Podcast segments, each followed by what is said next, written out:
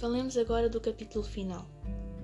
O capítulo 25 vai da página 397 a 400. Apresenta apenas uma linha de ação: Baltazar e Blimunda. Neste, Blimunda procura Baltazar durante nove anos.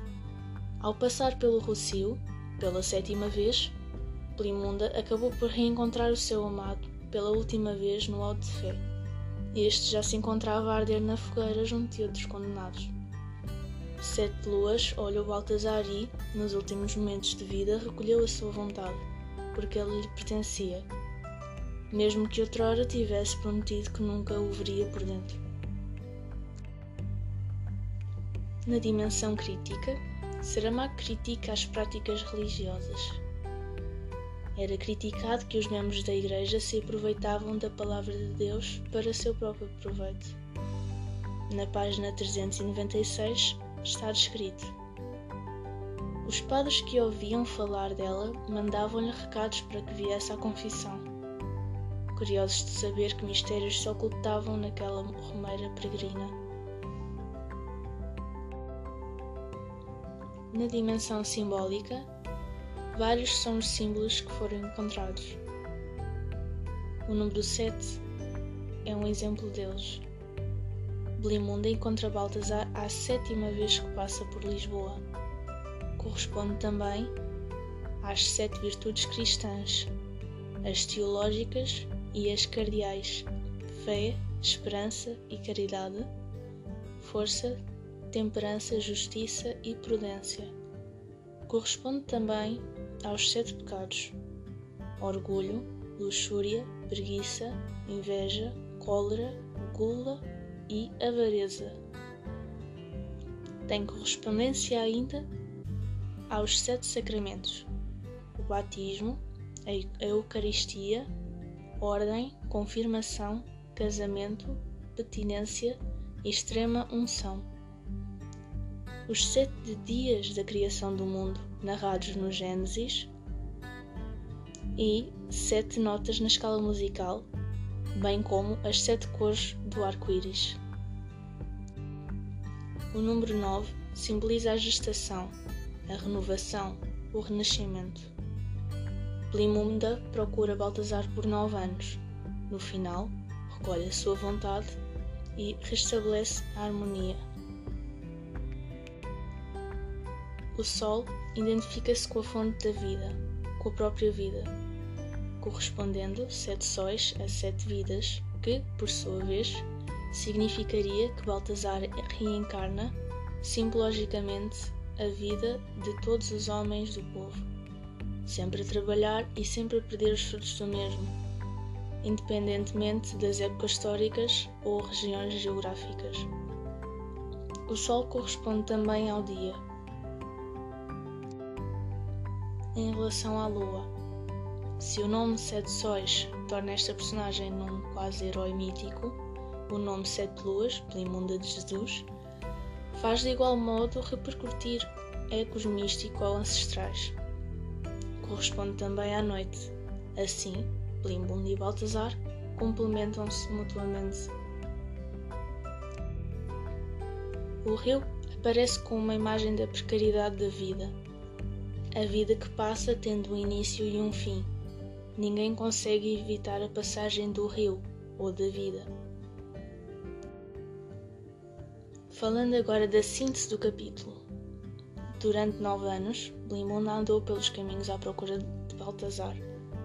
Perguntou por ele em todo o lado. As pessoas julgavam-na doida. No entanto, ao ouvir tais sensatas palavras e ações, acabavam por ficar indecisos se seria ou não de facto falta de juízo. Acabou de ser chamada a voadora, pelas histórias que contava. Sentava-se então às portas, ouvindo as queixas das mulheres que lamentavam, depois dos seus homens não tivessem desaparecido também, para que pelo menos pudessem devoltar-lhes um amor tão grande como o de Blimundo e Baltazar. E os homens, quando acabava por partir, ficavam inexplicavelmente tristes.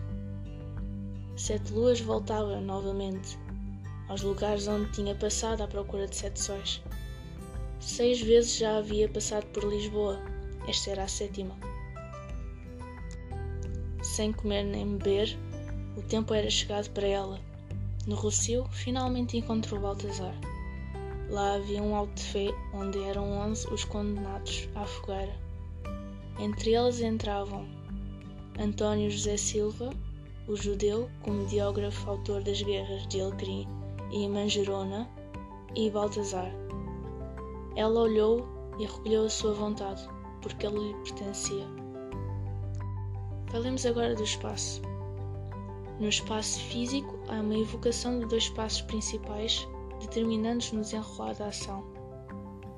O Rocio foi o local onde Blimundo encontrou Baltazar e onde é feito o alto de fé. A aldeia era onde vivia Blimunda, a mesma foi expulsa, apedrejada, escarnecida, e numa aldeia onde assim a maltrataram, fez depois um prodígio tal que pouco faltou para a tomarem por santa. Página 397 No espaço social havia o alto de fé. Era uma grande procissão que entretinha o povo, onde eram levados os condenados à morte e os matavam publicamente. Neste, a igreja ostentava a sua riqueza e poder, e o povo reagia com histeria. Entre mil cheiros fétidos da cidade, a aragem noturna trouxe-lhe o cheiro da carne queimada. Havia multidão em São Domingos. Página 399.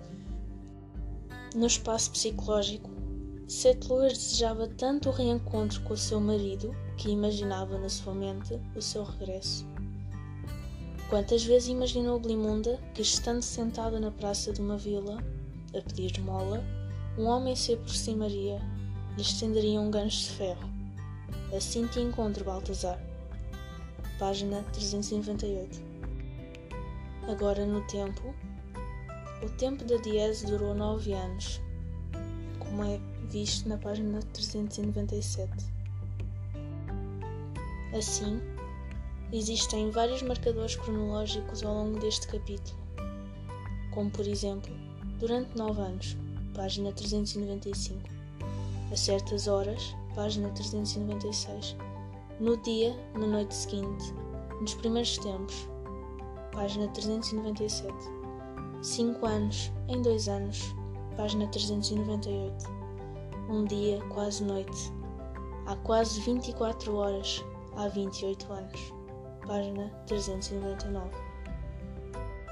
A época histórica em que se encontram os acontecimentos narrados é no reinado de Dom João V no tempo do discurso ou da narrativa existe uma analepse. Blimunda está no momento da ação e vai ao passado para contar os acontecimentos sucedidos. Nisto, regressa ao presente, como é possível observar na página 395. Durante nove anos, conheceu todos os caminhos de pó e da lama. Neste capítulo, aparecem essencialmente duas personagens, Blimunda e Baltazar. Blimunda é uma jovem vidente de caráter persistente. Procurou Baltazar por nove anos. É sensata, página 395. Julgavam-na doida, página 395. Romeira e peregrina, página 396. Já Baltazar seria um antigo soldado que deixou o exército por ter ficado sem a mão esquerda na batalha contra a Espanha. Utiliza agora um espigão de ferro, página 396 e é um homem simples, elementar, fiel, terno e maneto. Nas relações entre os personagens, existe a relação de amor verdadeiro e eterno entre Glimunda e Baltazar. À terra pertencia e a Glimunda. Página 400. A focalização do narrador é externa. O narrador conta o que é observável. Sentava-se às portas a conversar com mulheres no lugar página 396. É também interna, o narrador adota um ponto de vista do personagem, mas esses mesmos homens perguntavam: Já se foi? Com uma inexplicável tristeza no coração, página 396. E omnisciente. O narrador sabe o que os personagens sentem ou o que vão fazer. Com uma inexplicável tristeza no coração, página 396 em relação à sua presença, o narrador é heterodiegético, narra na terceira pessoa. No seu ponto de vista, objetivo, o narrador dá a sua opinião. Talvez porque nem sempre há a certeza de sentir o que se guarda, é só para não ficar desprovido de tudo. Página 396. E também subjetivo. O narrador conta sem dar a sua opinião. Nunca entrava na igreja se havia gente lá dentro. Página 396. Na sua intertextualidade, existem alusões intertextuais, onde, no geral, recriam ironicamente e em tom de paródia passagens conhecidas da literatura portuguesa e de tradição oral, como exemplo ditos populares. José Saramago tem uma linguagem e estilo muito próprios. Na pontuação, os únicos sinais de pontuação usados por José Saramago são o ponto final e a vírgula. É através desta, bem como o uso da maiúscula, que o autor marca as falas das personagens em discurso direto, sendo que é o contexto que ajuda o leitor a perceber se trata de uma interrogação, uma exclamação ou de uma declamação. O discurso ganha em termos de fluidez e ritmo, acabando por aproximar-se da oralidade. E existe uma intencionalidade do uso da pontuação, inclui o leitor a tarefa de pontuar os textos. Reprodução do discurso no discurso. Ao longo da obra, o discurso do narrador evidencia um conjunto de outras vozes que não a sua, polifonia. Há um cruzamento de diferentes registros, com uma alternância entre o registro formal e informal, lexite erudito e alcaizante, e o discurso popular. O uso peculiar do discurso direto, não seguimento das convenções associadas à formatação gráfica do discurso direto. A marcação do discurso direto no inicial, de maiúscula no início da fala e vírgula no final da fala. Existe um registro do discurso direto das personagens sem mudança de linha, travessão ou até as aspas. A fala da personagem é introduzida por uma vírgula em seguida de maiúscula. Então Blimunda disse, vírgula, vem. Página 400.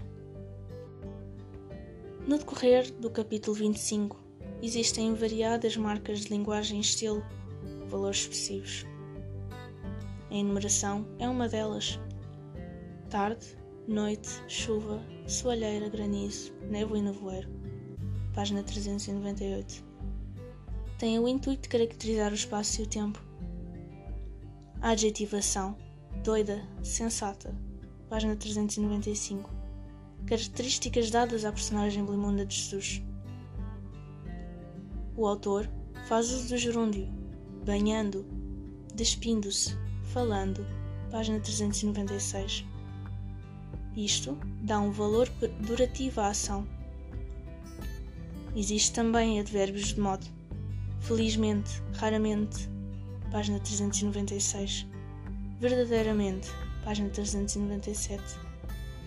Estes indicam a maneira como a ação dos verbos foi executada.